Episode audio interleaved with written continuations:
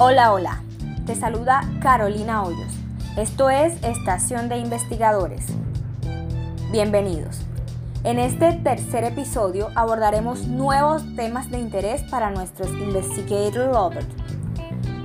Iniciemos con la definición de la metodología de investigación.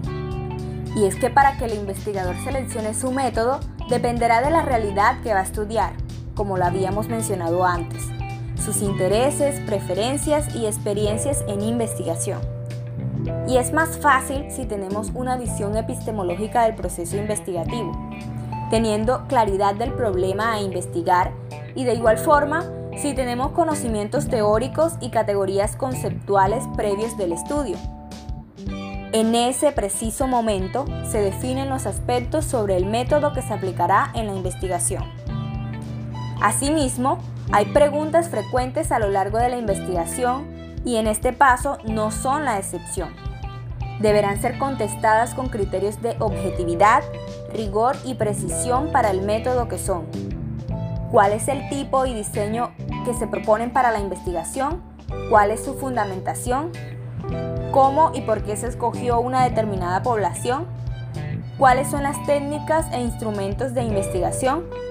Cuál es la validez y confiabilidad de las técnicas y por último, cómo se llevará a cabo la investigación. Para dar respuesta a estas preguntas, es importante que en el informe del proyecto se señalen datos suficientes para que el evaluador esté en capacidad de juzgar la coherencia, la pertinencia y validez que posee la estrategia metodológica del proyecto para poder responder científicamente al problema y a los objetivos. El método cualitativo implica acercamientos inductivos y diseños cualitativos, participativos, de casos, entre otros.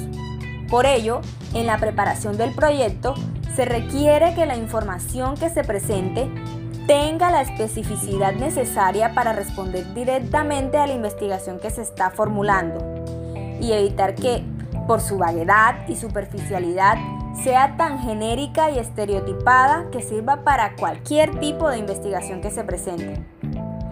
Para presentar los resultados de cualquier investigación, es necesario que se lleve a cabo un análisis e interpretación de los datos de manera adecuada.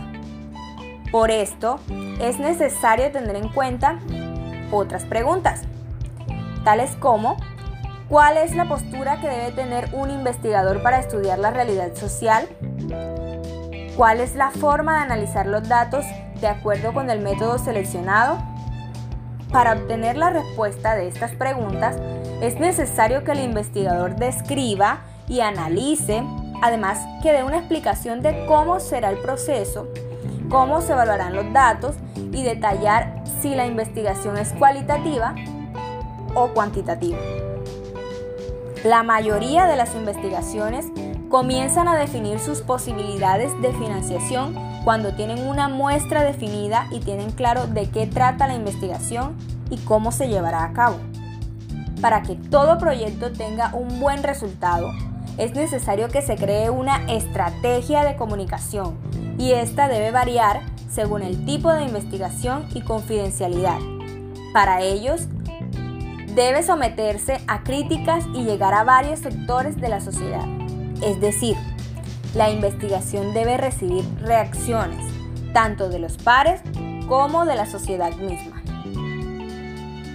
Como hemos abordado a lo largo de este episodio, la investigación debe obtener buenos resultados para que se dé de manera favorable la elaboración de esta.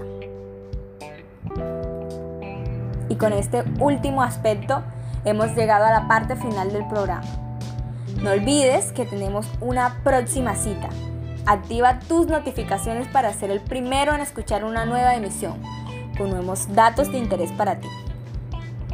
Se despide desde esta cabina quien te habla, Carolina Hoyos. Chao, chao.